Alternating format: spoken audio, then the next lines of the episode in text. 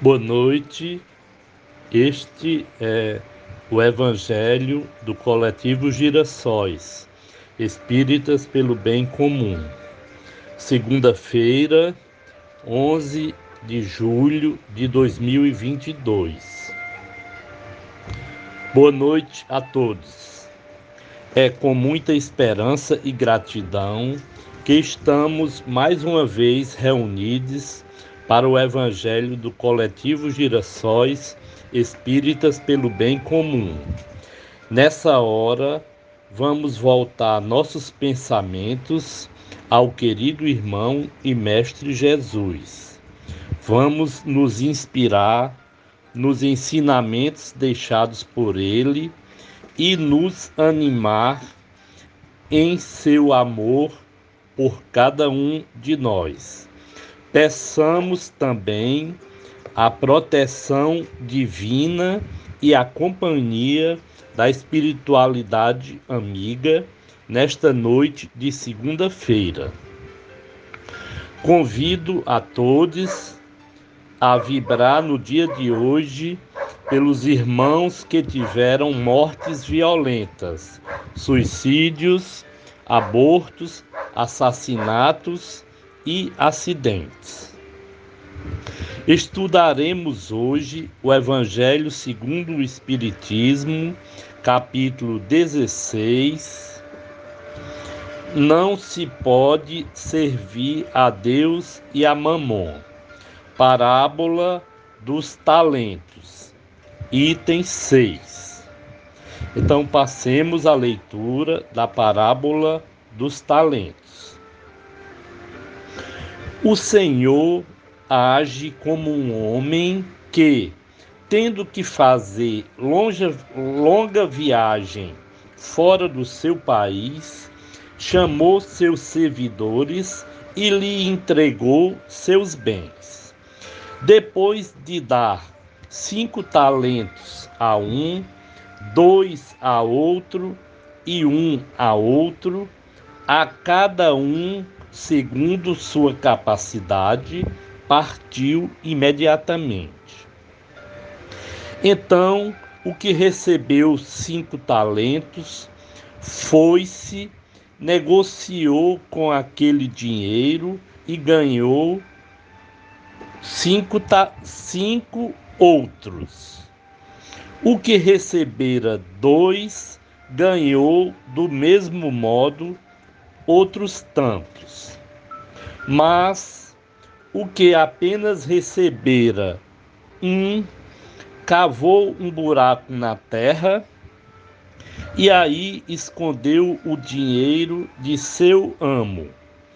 Passando longo tempo, o amo daqueles servidores voltou e os chamou a contas. Veio o que recebera cinco talentos e lhe apresentou outros cinco, dizendo: Senhor, entregaste-me cinco talentos. Aqui estão, além desses, mais cinco que ganhei. Respondeu-lhe o amo: Servidor bom e fiel pois que foste fiel em pouca coisa, confiar-te-ei muitas outras. Compartilha da alegria do teu Senhor. O que recebera dois talentos, apresentou-se a seu turno e lhe disse: Senhor, entregaste-me dois talentos. Aqui estão, além destes, dois outros que ganhei. O amo lhe respondeu: Bom e fiel servidor, pois que foste fiel em pouca coisa, confiar-te-ei muitas outras. Compartilha da alegria do teu Senhor. Veio em seguida o que recebeu apenas um talento e disse: Senhor, sei que és homem severo, que ceifas onde não semeaste, e colhes de onde nada puseste. Por isso, como temia, escondi o teu talento na terra. Aqui o tens, restituo o que te pertence. O homem, porém, lhe respondeu: Servidor mau e preguiçoso, se sabias que ceifo onde não semeei e que colho onde nada pus, devias pôr o meu dinheiro nas mãos dos banqueiros, a fim de que, regressando, eu retirasse com juros o que me pertence. Tirem-lhe, pois, o talento que está com ele e deem-no ao que tem dez talentos. Portanto, dar-se-á a todos os que já têm, e esses ficarão cumulados de bens. Quanto àquele que nada tem, tirar-se-lhes a mesmo o que pareça ter, e seja esse servidor inútil lançado nas trevas exteriores, onde haverá prantos e ranger de dentes. São Mateus, capítulo 25, 14 a 30. Nesse momento, é, vou, vamos fazer uma leitura complementar, uma leitura que trata de uma parte importante da vida de todos nós, que é a questão do trabalho, que é nossa realização, que é nossa sobrevivência então, vamos ler na visão espírita é, é a leitura da lei de sociedade do trabalho, necessidade do trabalho. Os espíritos orientadores nos esclarecem que o trabalho do homem visa duplo fim: a conservação do corpo e o desenvolvimento da faculdade de pensar o que também é uma necessidade e o eleva acima de si mesmo. O trabalho em tese, para ser processo de evolução, configura-se sobre três aspectos principais: material, espiritual e moral. Através do trabalho material propriamente dito, dignifica-se o homem no cumprimento dos deveres para consigo mesmo, para com a família que Deus confiou, para com a sociedade que participa. Pelo trabalho espiritual, exerce a fraternidade com o próximo e aperfeiçoa-se no conhecimento transcendente da alma imortal. No campo da atividade moral, lutará simultaneamente por adquirir qualidades elevadas, ou, se for o caso, por sublimar aquelas com que já se sente aquinhoado.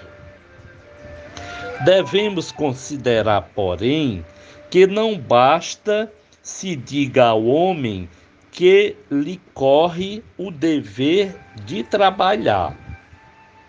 É preciso que aquele que tem de prover a sua existência por meio do trabalho encontre em que se ocupar, o que nem sempre acontece nas sociedades atuais. Quando se generaliza a suspensão, a carência do trabalho, do emprego, assume proporções de um flagelo, qual miséria. Refletindo o a respeito deste assunto, entendemos que os conflitos sociais representam uma das principais causas de sofrimento do mundo contemporâneo. As desigualdades humanas trazem implicações de ordem econômico-social, em geral decorrentes da má distribuição de renda, permitindo-se que uma minoria humana viva em abundância e uma maioria sofra os rigores da pobreza e da miséria. Uma sociedade estabelecida sobre essas bases está marcada pelos contrastes sociais, estimuladores do desemprego, da violência e da miséria. ESD, tomo 2, Lei de Sociedade e Lei do Trabalho. Necessidade do Trabalho, páginas 79 e 80. Agora, nesse momento, se aproximando do momento final do nosso Evangelho, agradecemos a espiritualidade amiga pela oportunidade destas reflexões contidas no Evangelho do Mestre Jesus, enviando nossas vibrações para os irmãos que tiveram mortes violentas suicídios, abortos, assassinatos e acidentes. Desejamos uma boa semana a todos. Que em nosso país se construa a justiça social com medidas efetivas de distribuição de renda, geração de empregos fim do malefício da fome num país rico em produção de alimentos, mas que deixa enorme quantidade de seus filhos sem alimentação. Que a paz mundial e a solidariedade prevaleça entre os seres humanos e as nações. Que toda população desperte de sua responsabilidade coletiva de escolher seus governantes em todos os níveis, para chegarmos à democracia e à equidade social. Este foi o Evangelho diário do coletivo Girassóis Espíritas pelo Bem Comum. Boa noite.